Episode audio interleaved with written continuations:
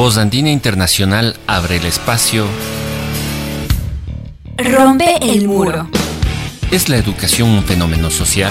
¿Se puede hablar de educación sin hablar de pedagogía? ¿Es lo mismo escolarización que educación? La discusión de estas y muchas más preguntas en Rompe el muro. Un programa para docentes, estudiantes y para todos aquellos interesados en la educación. Porque es necesario romper el muro de la educación tradicional. El muro de la educación que reproduce el sistema. Porque los docentes, los estudiantes y las personas son mucho más que otro ladrillo en el muro.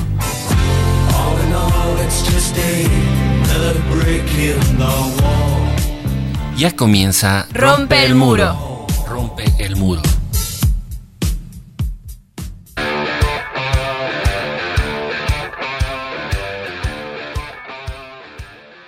Un saludo a todos los radioescuchas de este programa educativo Rompe el Muro. En esta ocasión vamos a tratar un tema de importancia, un tema de actualidad y para ello hemos invitado a dos académicos, docentes, educadores, conocedores profundos de esta problemática. El tema ser bachiller, ser bachiller que ha levantado polvareda desde las declaraciones de los políticos y un tema que estaba latente en la sociedad en sí. Nuestros invitados son eh, Terán, licenciada en Historia y Geografía por la Pontificia Universidad Católica del Ecuador, maestra en Historia por Flaxo Quito, doctora en Formación en Investigación Histórica y Comparada en Educación de la Universidad Nacional de Educación a Distancia de España. Actualmente es docente de la Universidad Andina Simón Bolívar en el área de educación y también está con nosotros Milton Luna, licenciado en Historia, también por la Universidad Católica, maestro en Historia Andina por Flaxo y doctor en Historia de la Educación. Es docente de la Universidad Católica del Ecuador y fue ministro de Educación. Eh, empezamos este diálogo eh, con ustedes y con nuestros invitados y quizás para empezar pues eh, invitaríamos a Rosmaría que nos cuente eh, qué es esto del ser bachiller. Quizás es una palabra difusa que pocos eh, radioescuchas conocen, quizás otros la saben, han experimentado. ¿Qué es esto? Muchas gracias, Rosmaría. Gracias, Alexis, por, la invitación y, qué bueno poder compartir también con Milton eh, que, estuvo como ministro de Educación y creo que él nos puede ilustrar muchísimo más sobre los detalles de estos procesos. Pero yo, claro, yo, he tenido una visión mm, bastante crítica del ser bachiller en la medida en que pese a haber sido un instrumento, un instrumento que eh, supuestamente tenía que haber medido, ¿no es cierto?, em, la, la, calidad, la trayectoria de los bachilleres. Eh, y luego, algunos elementos para el acceso a la universidad, se convirtió en eh, un instrumento de evaluación de los estudiantes, de categorización y en un instrumento más o menos de tipo valórico, ¿no? O sea, eh, un instrumento que llegó a tener, em, a plantear eh, el, grado de legitimidad, ¿no es cierto?, que los estudiantes por sí mismos, o sea, individualmente, tenían ante la sociedad en términos de sus rendimientos. O sea, eso me parece lo más grave, porque toda esta, este aparataje de evaluación que se montó, pese a surgir de determinadas intenciones que me parecen interesantes y que podríamos conversar, se convierte en, una, en una suerte de de, elemento de evaluación de los rendimientos individuales de los estudiantes frente a un sistema educativo que aparentemente les brindaba todo tipo de oportunidades y, y, los estudiantes ante ese sistema se jugaban su, su, su propia persona individual, sus rendimientos.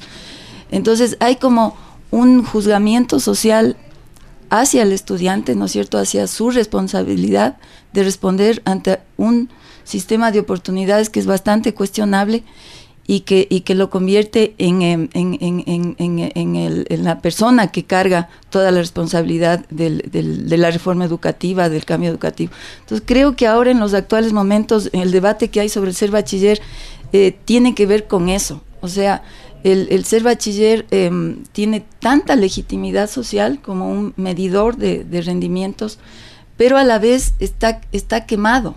O sea, es un instrumento quemado justamente porque está situado en este, en, este escenario eh, social y, está siendo hasta usado por los candidatos para las, para las futuras campañas. Entonces creo que es solo una, una, un elemento de un engranaje más grande que es el que tenemos que juzgar, que es el sistema educativo. Muchas gracias, Rosmarie. Milton, igualmente bienvenido a este programa eh, educativo. Y ¿Fue necesario hacerlo? ¿Era imprescindible lanzar un programa como tal? ¿En qué contexto nace este, este proceso? ¿Cuáles eran las lógicas para que surja ser bachiller? Mm, yo comparto con Rosmaría en el sentido en que hay que verle más en contexto, ¿no? Y verle no solo el ser bachiller, sino a la evaluación y al Sistema Nacional de Evaluación como un... Eh, como un componente de un modelo en general. ¿no? Ahora, eh, la evaluación más eh, con un carácter más sistemático, en fin, se lo monta más o menos a finales de la década de los 90. Las famosas pruebas aprendo, ¿no? ¿Sí? Y luego el país se involucra también en una serie de experiencias de evaluación que viene suscitada por organismos internacionales, particularmente la UNESCO, ¿no? Y esas evaluaciones, eh, en esas evaluaciones se sigue involucrando. Aparece en el escenario el tema de la evaluación como un componente importante, efectivamente, para ir midiendo los aprendizajes de la gente y sobre todo ir midiendo el tema que ya incursiona como un concepto importante en la década de los 90 que es el tema de la calidad. ¿sí? Entonces, ¿cuál es la calidad educativa? En fin, entonces eso, yo creo que ese, recorrido histórico es importante para entender el esfuerzo que comienza a realizarse o que comienza a realizar sucesivos gobiernos y particularmente ya desde eh, los años 2000 eh, de implementar el tema de la evaluación como tal, porque de alguna forma el, aprendo fue bajando de tono dentro de la responsabilidad, entre, entre comillas, que asumían los diferentes gobiernos. Entonces, de hecho, por ejemplo, aparece el tema de la evaluación en el Plan Decenal de Educación que impulsa Vallejo, junto con otras organizaciones sociales y gremiales. Y es el primer tema de conflicto que tiene el gobierno de Correa con el gremio, con la UNE. El sindicato de maestros. Exactamente, es decir, no sé si fue 2008, 2009, que se impone a sangre y fuego el tema de la evaluación, en este caso el, en los docentes. docentes. Claro.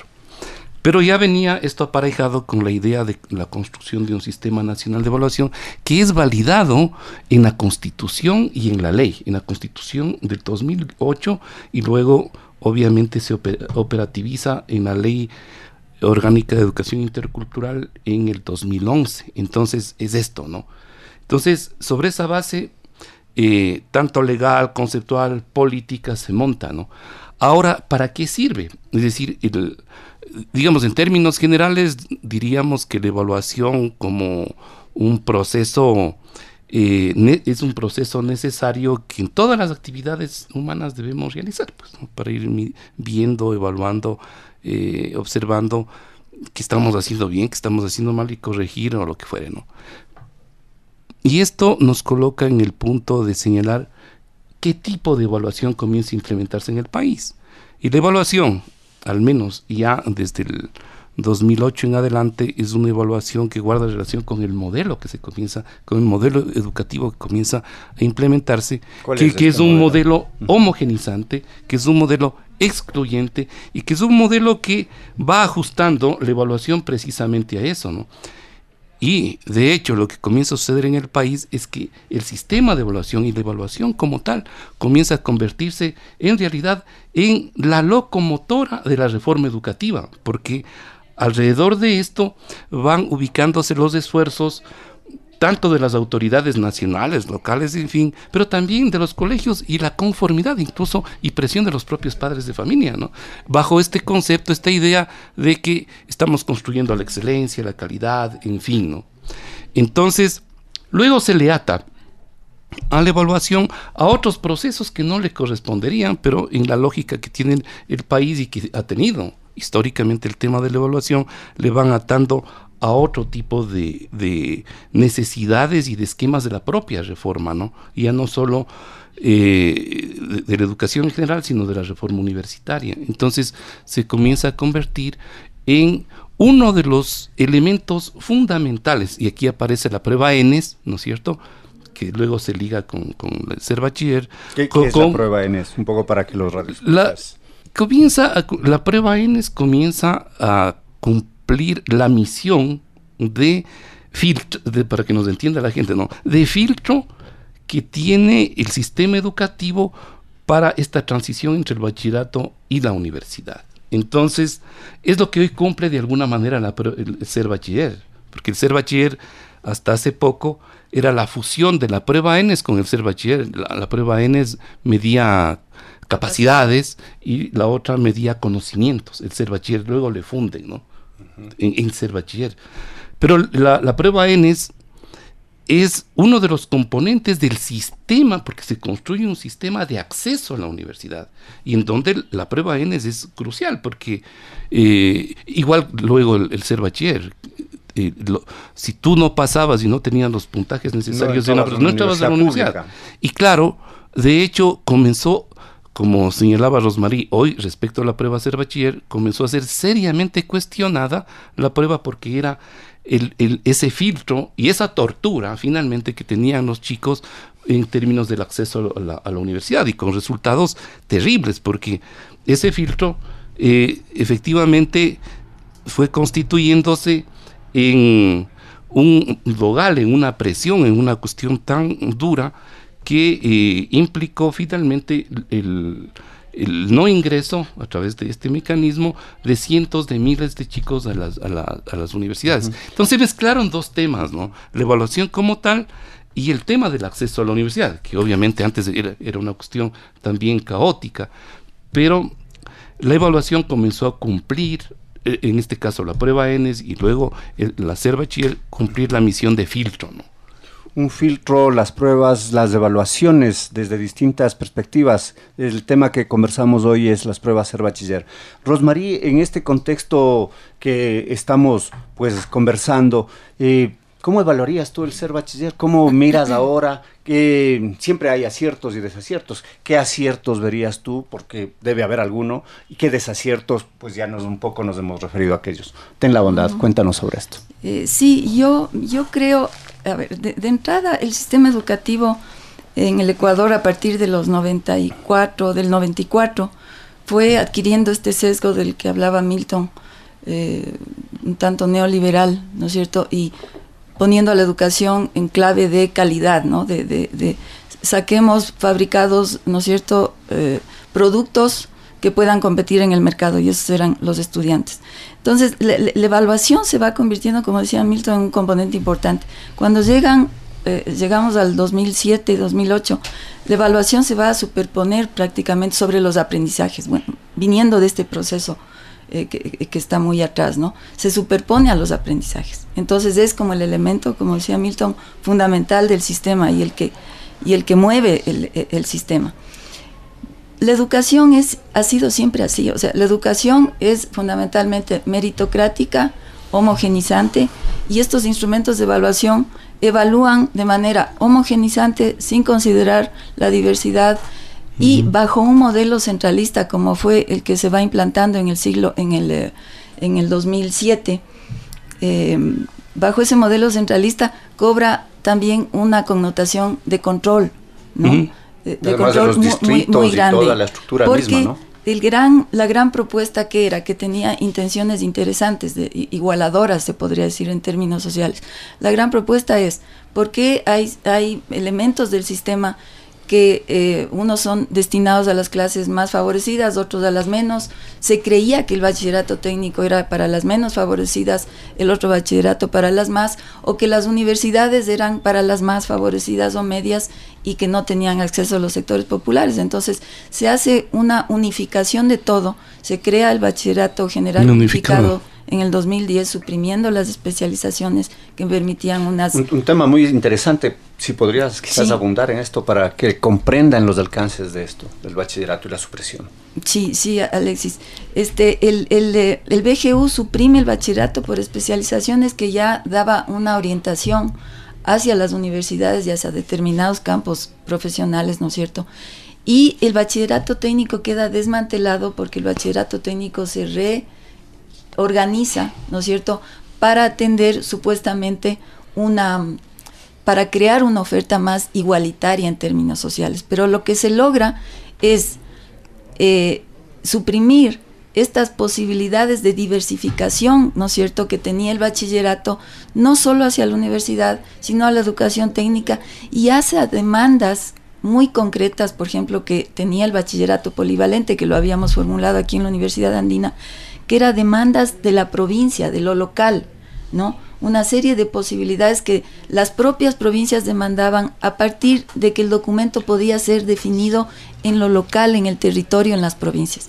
Todo eso se suprime. Y lo que vamos a tener es un sistema mucho más homogenizante, más centralizado, que va a descansar en la evaluación. Y la evaluación va, se supone, a permitir toma de, decisiones, ¿no es cierto?, de política educativa, pero al final se convierte en el rasero, ¿no es cierto?, que va a categorizar las capacidades de los estudiantes y que va a, tener este problema de legitimidad social que tiene ahora. Entonces, lo que hay, eh, eh, eh, con esto termino, lo que hay es una falta de articulación en, esos exámenes, que es lo que se cuestiona, entre los estándares el currículo y, el, em, y, la, y la evaluación como tal. No hay una articulación. Se crea el INEVAL separado del Ministerio de Educación, sin diálogo. Entonces, es un instrumento que no refleja la totalidad de los componentes que entran en juego en, en, el, en el sistema de enseñanza.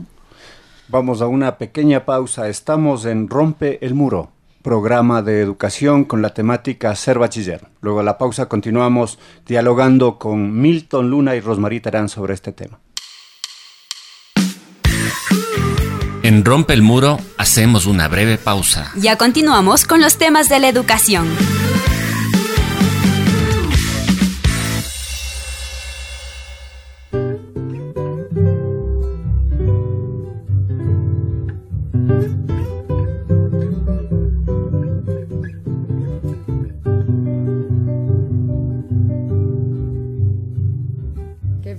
los estudiantes, jardín de nuestra alegría. Son aves que no se asustan de animal ni policía. Y no le asustan las balas ni el ladrar de la jauría. Caramba y zamba la cosa, que viva la astronomía. Me gustan los estudiantes que rugen como los vientos cuando le meten al oído sotanas y regimientos, pajarillos libertarios igual que los elementos. Caramba y zamba la cosa, que viva lo experimento.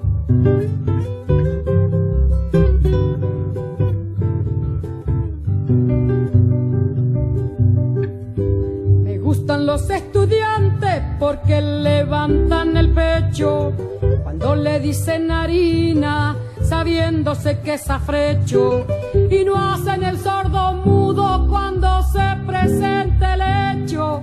Caramba y zamba la cosa, el código del derecho. Me gustan los estudiantes porque son la levadura, saldrá del horno con toda su sabrosura para la boca del que come con amargura. Caramba y zamba la cosa, viva la literatura.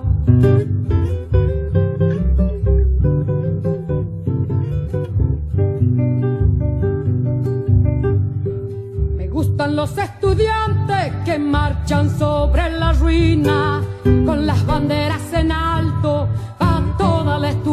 Son químicos y doctores y dentistas. Caramba y zamba la cosa, vivan los especialistas. Me gustan los estudiantes que con muy clara elocuencia a la bolsa negra sacra le bajo las indulgencias. Porque hasta cuando nos dura, señores, la. Caramba y zamba la cosa, que viva toda la ciencia. Caramba y zamba la cosa, que viva toda la ciencia.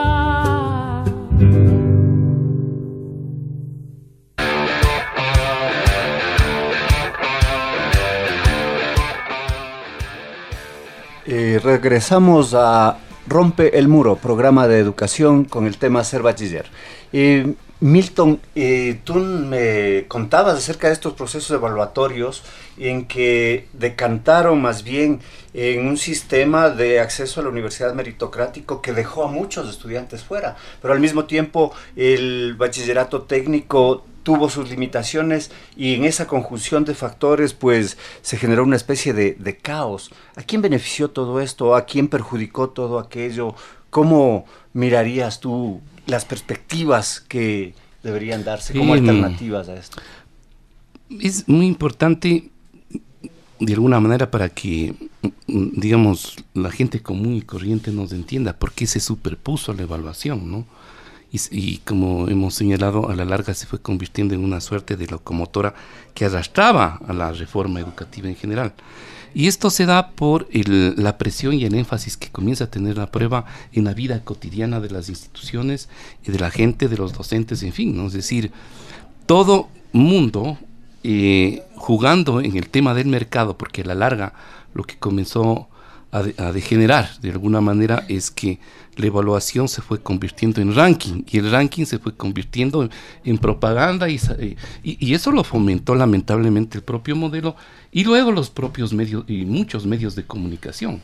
Si tú no estabas en, los 10 primeros, hablo de los colegios, en el ranking que elaboraron, es decir, eh, por supuesto que ya estabas perdido en la, en, la, en, puntos Entonces, por supuesto, eh, yo conozco incluso de experiencias muy grandes, de federaciones muy grandes de, de colegios que dijeron, ve, nos interesa que nuestros padres de familia estén contentos porque estamos nosotros haciendo la educación de calidad en nuestro colegio, por lo tanto nos vamos a preparar, ya no en el currículo, nos vamos a preparar para la prueba, ¿no es cierto?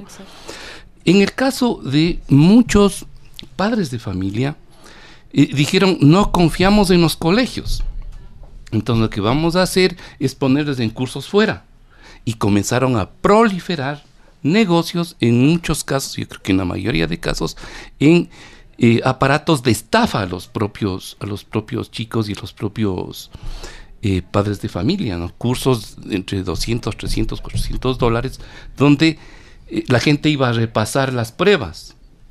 Entonces, ve, el, eh, había presión de los padres de familia porque, de hecho, la prueba se estaba convirtiendo y se convirtió en el requisito fundamental para que vayas a la universidad, porque la universidad y el PhD, particularmente los títulos, comenzaron a venderse socialmente y a asentarse culturalmente como el factor fundamental para la realización como ser humano. O sea, querías ser exitoso, feliz, dichoso en la vida, tenías que ser PhD.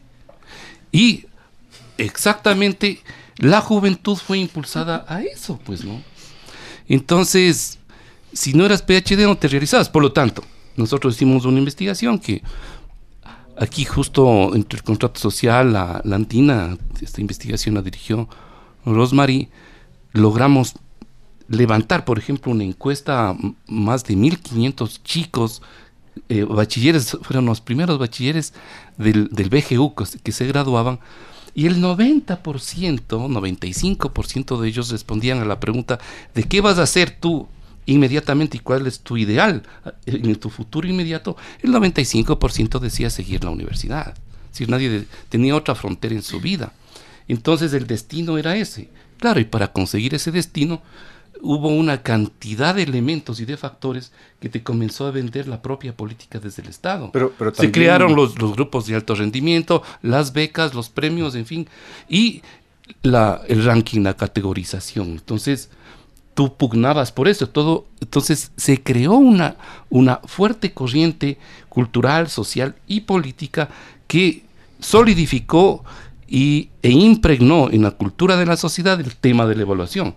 Y eso repercutió en los establecimientos. no, es, un imaginario más bien pulido desde la clase media, porque si es que tenemos... También. Y, pulido a la vez con la coartación del bachillerato técnico, porque si tenemos en las clases populares, pues eh, es presente como el hijo que accedía al colegio central técnico ya era una esperanza para toda la familia. Y de hecho, pues era un surgir económico, porque eran técnicos electricistas, mecánicos, que iban a trabajar en las petroleras y tenían eh, pues un ingreso sustancial, un cambio de condiciones de vida. Y, y, aquí tal vez dos, dos, dos elementos de contexto también.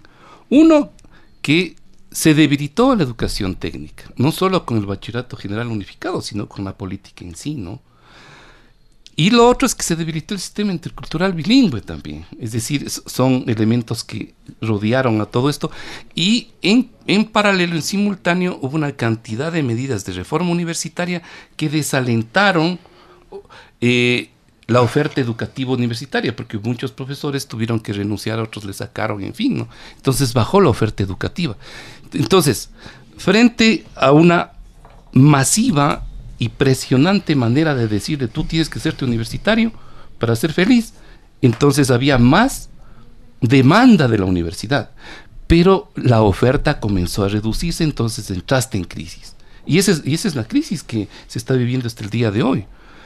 Eh, hicimos un seguimiento a partir de determinado tipo de encuestas y se incrementó el número de ninis, ¿no? De, ni estudiaban ni trabajaban entre 18 y 24 años y más o menos alrededor de 500 mil personas por año, digamos, se fue acumulando el número, pero alrededor de 500 mil personas entre 18 y 24 años eran ni estudiaban ni trabajaban, porque además todo esto coincide desde, desde, el 2014 con la crisis económica del país y la restricción de empleo, ¿no? Entonces, fíjate tú que es toda una problemática que redunda en una medida de política educativa que a la larga presiona y eh, al conjunto de la sociedad y tiene serios, eh, en este caso, eh, auspiciadores dentro del propio sistema, rectores que adhieren porque querían también que sus alumnos estén primero ranqueados, padres de familia que están presionando. Entonces, ¿cuál es el actor educativo y social que chupa toda esta presión? Es el estudiante. Es decir, es presionado por el Estado, es presionado por los, colegios y es presionado por su familia. El momento en que vos fracasas en eso, comenzaste a constituirte en un fracasado, esa, esa fue la sensación de varias generaciones, tristeza, yo creo que depresión, en fin, y además con incapacidad. Una autoestima. Con una autoestima pésima de poder reaccionar frente a esa, esa política que les venía de lado. Entonces, ve, el, tema es que esto tiene unas consecuencias muy graves, ¿no? Y que no es de 10, 20, son cientos de miles de personas que comenzaron a sufrir. Y añádele a esto todo el sistema de acceso a la universidad. Escoge uno, dos, tres, cinco, si no tienes tu posibilidad de seguir tu primera, la carrera de tu preferencia. Hay cuatro más, pero en los cuatro más pones lo que se te ocurre y lo que se te ocurre, lo que salga, y finalmente quien termina decidiendo es la propia universidad si, si hay o no ese cupo. Entonces terminabas así, en, en Babao y en cualquier otro tipo de carrera que, no se ajustaba a tu vida. No, se ajustaba. El libre ingreso, una temática dentro de los argumentos que se daba es de que pues con el libre ingreso entran todo el mundo y el primer año hacen, digamos, periodismo y no les gustó y el segundo año hacen economía y el tercer año se van a artes y finalmente es un gasto para el Estado. Ese fue uno de los argumentos de esta meritocracia para responsabilizar al estudiante. Ante esto, ¿qué, qué creerías tú, Rosmarí? ¿Es necesario pues eliminar el ser bachiller, volver al libre ingreso, hacer otra prueba o quizás hacer un propedéutico serio, un nivelador eh, que logre equiparar estas inequidades, pues colegios de provincia no se equiparan con colegios de capital, son argumentos. Un preuniversitario, ¿cómo, ¿qué consideras tú sobre esto, por favor? Eh, Bueno, yo eh, algo quería decir en relación a lo que a, esta relación universidad y si la universidad eh, bachillerato se constituye un filtro.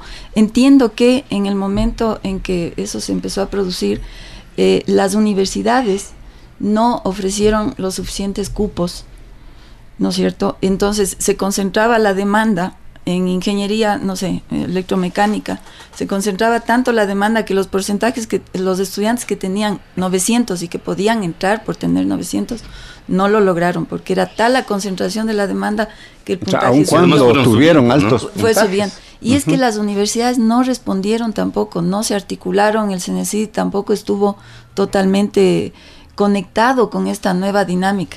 Ahora, en relación a lo, a lo que tú dices, Alexis, yo, yo sí creo que tiene que haber un instrumento de medición del sistema, porque el sistema tiene que recoger información, datos, ¿no es cierto?, para tomar decisiones informadas en, en, materia de política educativa.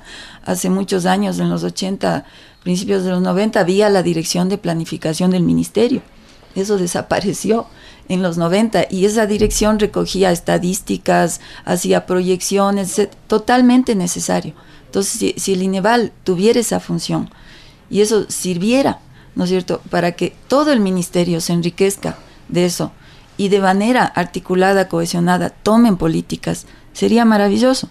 Pero se convirtió en esto, el, el ranking, ¿no? El ranking, ¿no es cierto?, que va a exponer a los estudiantes frente a la sociedad en relación a sus capacidades individuales. Yo, yo sí creo que debe existir el instrumento de medición, eh, eh, de, levantamiento de información eh, para la toma de, decisiones y que, y que sí, o sea, las universidades deben articularse de mejor manera al bachillerato.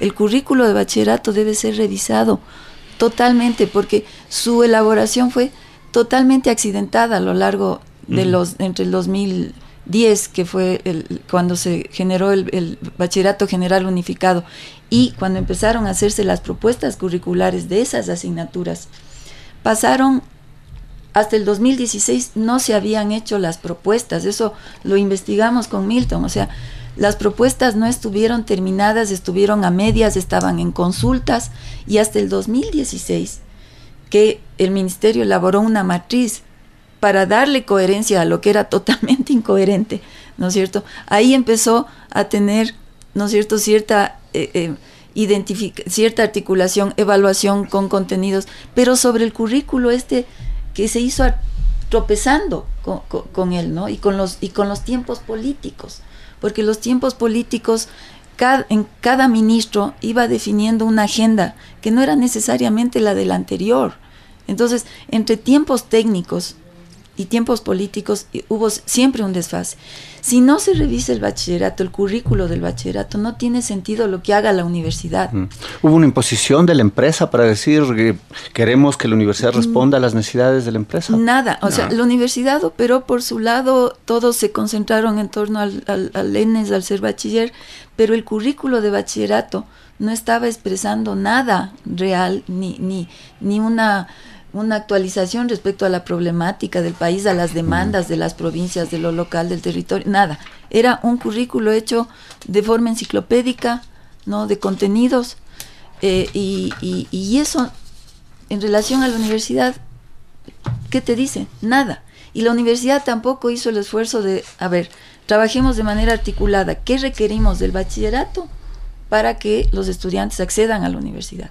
Entonces eso hubiera sido formular un bachillerato, ¿no es cierto?, que tenga terminalidad por sí mismo, que no sea solo dirigir a los estudiantes a la universidad, que tenga una terminalidad propia, pero que, también permita la opción de eh, educación técnica, universidad, etcétera. Pero eso no existe. Entonces, ahora ese currículo tiene que ser revisado sustancialmente, ¿no? Mm. Y con las universidades discutido para esto que tú dices, o sea, ¿qué hacemos? Armamos un buen propedéutico, ¿no es cierto?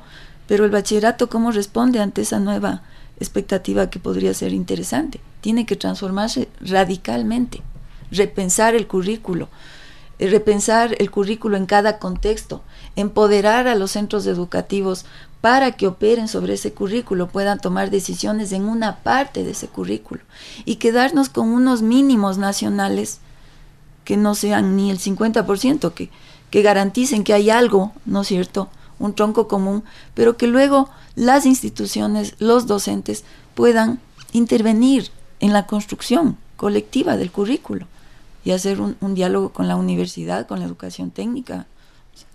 Muchas gracias, Rosmarí, por estas interesantes apreciaciones. Estamos en Rompe el Muro, programa de educación. Vamos a una pequeña pausa y volvemos.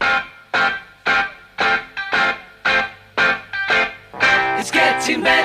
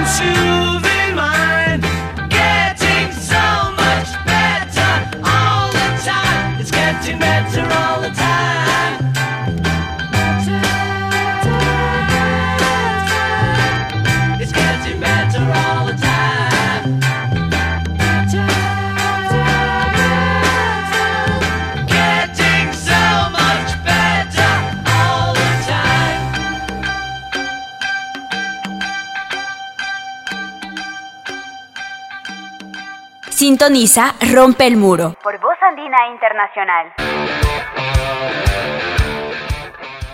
La música presente en el programa educativo Rompe el Muro. Y retornamos a este diálogo interesante sobre el tema ser bachiller. Y pues Milton, eh, tú habrás escuchado de que se está haciendo un uso y un abuso de, esta problemática por parte de los políticos. Es obvio, es un año electoral en el que eh, quieren captar votos con desesperación. ¿Cómo ves tú la dimensión política y a la vez estas apreciaciones que se tienen sobre, sobre este tema del ser bachiller y su problema? Hay una línea muy, muy delgada entre lo que sería política pública y la política en general. Y esa línea muchas veces está cruzada por el tema politiquero, es decir, lo electoralista, en fin. ¿no? Sería lamentable que un tema tan serio sea manoseado por la politiquería y por el coyunturalismo. Como vemos, este es un tema muy serio, el del ser bachiller, pero es la punta del iceberg. Es decir, tras hay un enorme complejo de situaciones que tiene que ser resuelta, resuelto.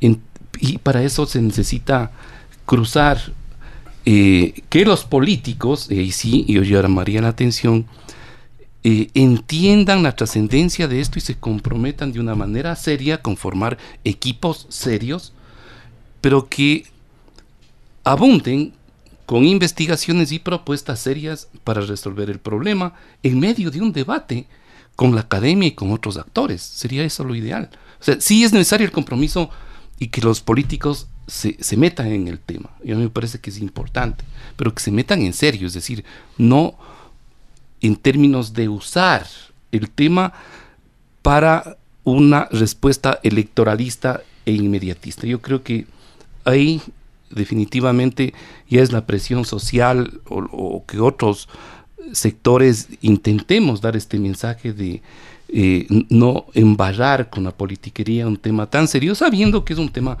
político de la política pública que tiene que ser... Que tiene votos, ¿no? De los jóvenes dicen, bravo, yo voy a votar por tal candidato que elimine esta prueba nefasta que me ha deprimido. Entonces, a mí me parece que tal vez una conclusión que uno podría sacar de, esta conversación es que este es un tema muy, extremadamente serio y extremadamente complejo, ¿no? Que amerita, como alguna vez, porque esto me pregunta y, y seriamente dice, bueno, ¿y tú en el ministerio qué hiciste? Efectivamente, nosotros estábamos, porque veníamos de un conocimiento de esto, es decir, y fuimos absolutamente críticos de esta situación y por lo tanto entramos con una agenda y la agenda la esbozamos en una consigna, ¿no? Vamos a evaluar la evaluación.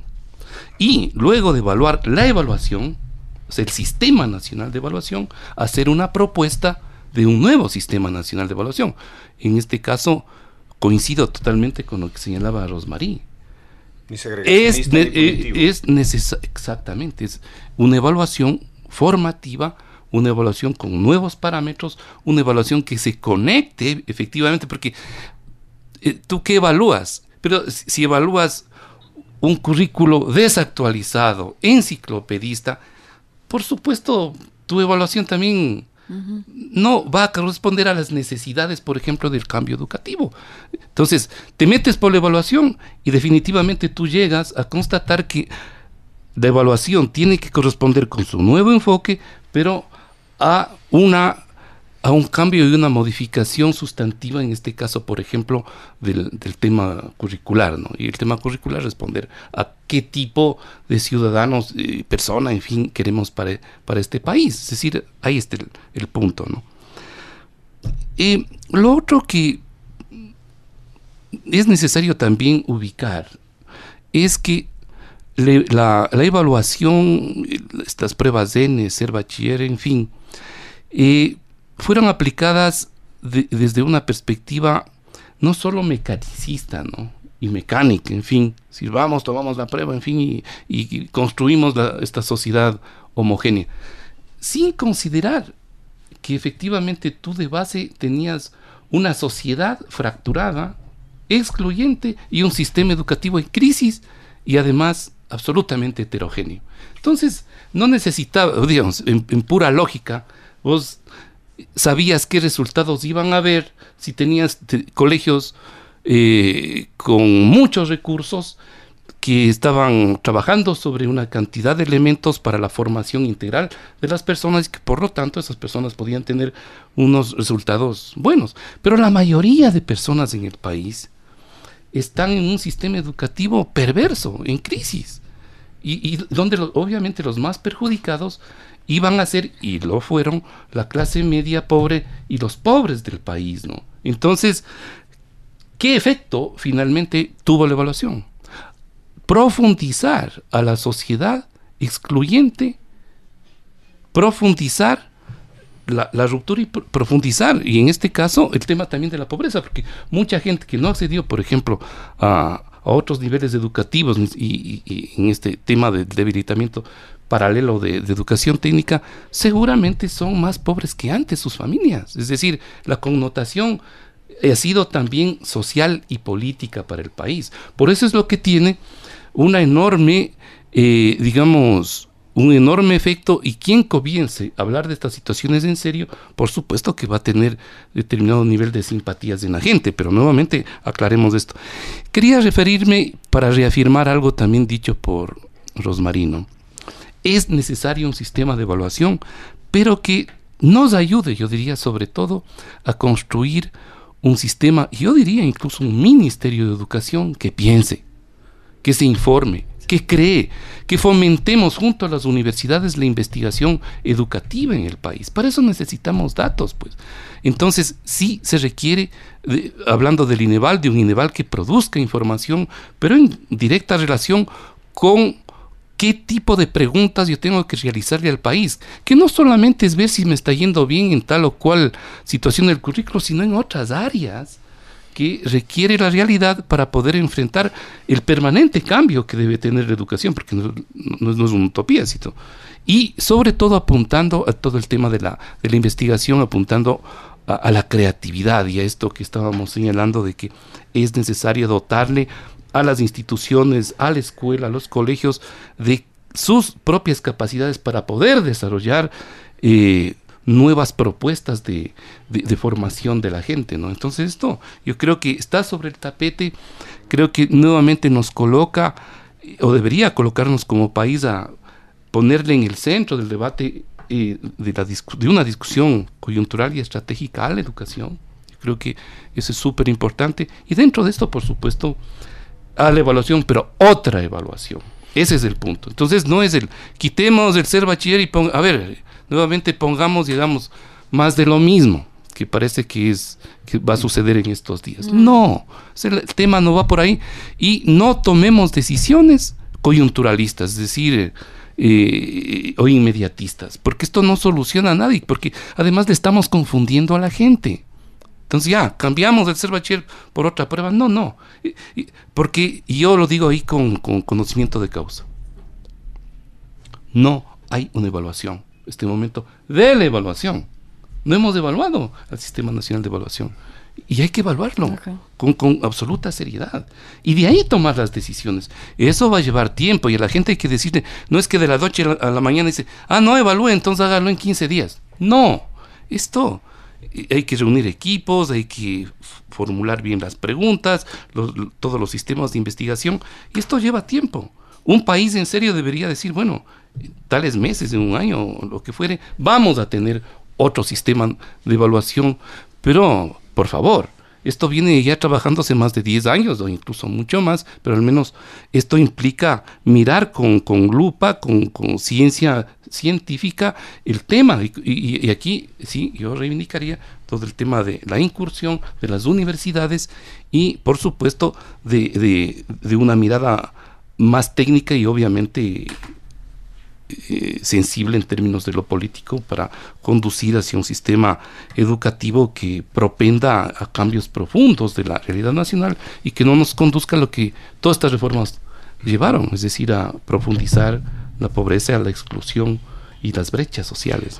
Muchas gracias, Milton. Eh, tú nos sugieres que los políticos entren en un diálogo. Eh, sin embargo, tenemos un año y medio de gobierno de Lenin Moreno. ¿Qué les dirías tú al presidente Moreno Rosmaría, a su ministra Kramer de Educación, al secretario Albán de Educación Superior? ¿Qué hacer ahora, aquí y ahora, eh, para pues actuar en, en este problema? Difícil. bueno, yo, yo creo que, que ellos ¿Qué podría hacer el gobierno? El gobierno podría hacer una, una, un gran diálogo nacional sobre el tema. O sea, no pretender, ¿no es cierto?, hacer... Eh, Diálogos reales, ¿no? No, y una pirotecnia de que vamos a hacer esto, el otro, mesas de trabajo, consultas. ¿no? Un, gran mm. diálogo nacional real que, que, pinte el escenario real que tenemos y los desafíos que le deparan al, al, próximo gobierno. Y, y tratar de que haya acuerdos previos, ¿no? Para que no sea usado demagógicamente estos elementos, ¿no? Acuerdos previos que, que, apunten a lo institucional, a, mirarnos de otra manera frente al sistema educativo. Yo, yo, yo creo que tal como estamos, estamos en esta lógica de que el sistema educativo tiene que moldear sujetos, moldear, o sea, ver cómo hacemos para que salga un buen paquete, el estudiante convertido en un buen paquete competitivo de excelencia, etcétera. Y, y, producto, ¿no? el producto. Y, y, ese tipo de cosas, ¿qué es lo que, que, hacen? Porque se supone que en teoría la educación iguala, ¿no es cierto? Pero estas clasificaciones internas, la meritocracia, estudiantes que tienen alto rendimiento, otro mediano, otro pésimo, lo que hacen es eh, producir eh, diferenciaciones sociales, o sea, inciden en la sociedad, como mencionaba Milton. O sea, el estudiante que fracasa es un estudiante que va en términos sociales, socialmente a tener más desventajas aún de las que tenía cuando entró al colegio con la esperanza de que iguale el colegio, ¿no? En oportunidades. Entonces, es, es muy grave, es muy grave que el sistema educativo genere desigualdades sociales a partir de discriminación y a partir de estos mecanismos.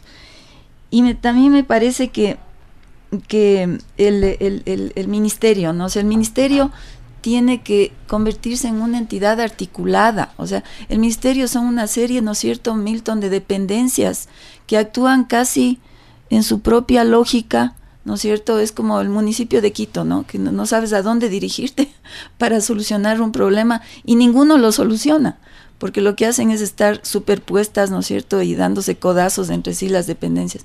Entonces, es un ministerio que ahora eh, se lo ve como una creación histórica atropellada, que tiene dependencias que son del modelo anterior, del modelo que transcurrió y del que va a venir, y todas conviven. Entonces, si no hay una entidad que tenga acuerdos mínimos, que sea articulada en términos burocráticos y que tenga esto, ¿no? Unos, unos, unos criterios sobre qué es el sistema, qué tiene que hacer, porque el sistema no solo debe moldear, o sea, no, debería moldear sujetos, sino debería ser una, eh, un, escenario de, de, cómo el Ecuador construye conocimientos, construye conocimientos, como conocimientos que están dirigidos a generar ciudadanía, a generar autonomía intelectual, porque eso es lo que los estudiantes que pasan por el sistema deberían adquirir, o sea, autonomía intelectual, deberían adquirir formas de ser eh, ciudadano democráticas, etcétera, y conocimientos, conocimientos que no solo se den en clave de la ciencia, la tecnología, sino del conocimiento social, de una comprensión del mundo, en un país con una universidad y una y brechas tan grandes. Un, o sea, el, el, tema de, de la educación en ciencias sociales es clave y ha sido cada vez más minimizado. O sea, los estudios sociales en el currículo ocupan un lugar totalmente marginal, ¿no? Y están solo planteados en términos identitarios, cuando el conocimiento social es conocimiento complejo, sobre una realidad compleja, y genera operaciones intelectuales súper interesantes, a veces más complicadas que las del pensamiento físico, matemático. Entonces tenemos que revisar todo, ¿no? Me parece que ese es el gran desafío revisar todo el modelo educativo, las interacciones, las relaciones. Estamos llegando al final de este programa sobre la temática Ser Bachiller, eh, aquí en Rompe el Muro, programa de educación. Quizás breves comentarios finales de Milton y Rosmarie para eh, pues dar el cierre del programa hacia nuestra audiencia. Hay muchas... Eh, ideas y constataciones e incluso yo diría mucha investigación y cuadros intelectuales muy importantes en, el país que deben ser aprovechados. Es decir, y sobre todo yo creo que mal que bien hay una conciencia colectiva sobre, sobre, la importancia de la educación. Y en términos coyunturales y estratégicos para el país, yo creo que, creo que esta es una ventaja, ¿no? Más que en otras áreas de la realidad y donde sí se pueden suscitar acuerdos, o es más posible que se susciten acuerdos. Ahora, frente ya a lo que se viene en términos políticos, me parece que es extremadamente importante prepararnos para elevar el nivel de discusión, por ejemplo, en todos los temas, pero particularmente en educación. Yo creo que aquí tenemos una enorme responsabilidad, por ejemplo, este programa me parece supremamente interesante para ello. Y creo que es importante ir combinando y exigiendo sobre todo a otros actores para darle sustancia a ese debate, esa discusión, propuestas, investigación, datos, información, en fin, ¿no? De tal manera de que tengamos al menos eh, una agenda eh, básica para poder seguir los próximos años, ¿no? Entonces venga quien venga de, de presidente o de, la República o quien fuere, ya hay una agenda mínima sobre la cual se puede estar trabajando en serio. Y tanto en cuanto a objetivos cuanto en lo operativo. Y aquí yo quiero resaltar lo siguiente.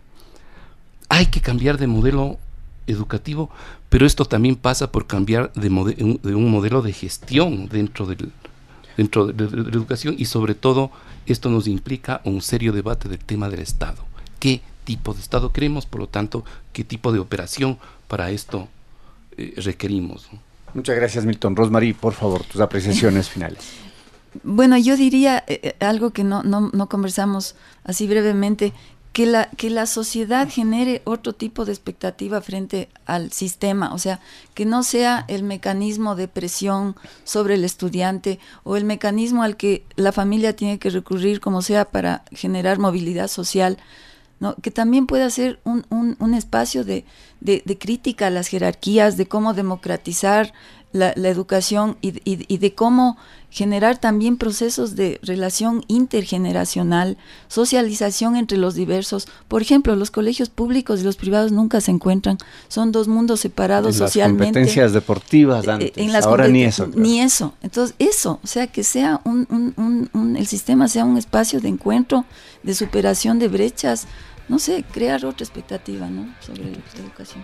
Muchas gracias a Milton Luna y Rosmarie Terán por este fructífero diálogo sobre un tema de actualidad. Soy Alexis Oviedo, les espero en el próximo programa de Rompe el Muro. Buenas noches.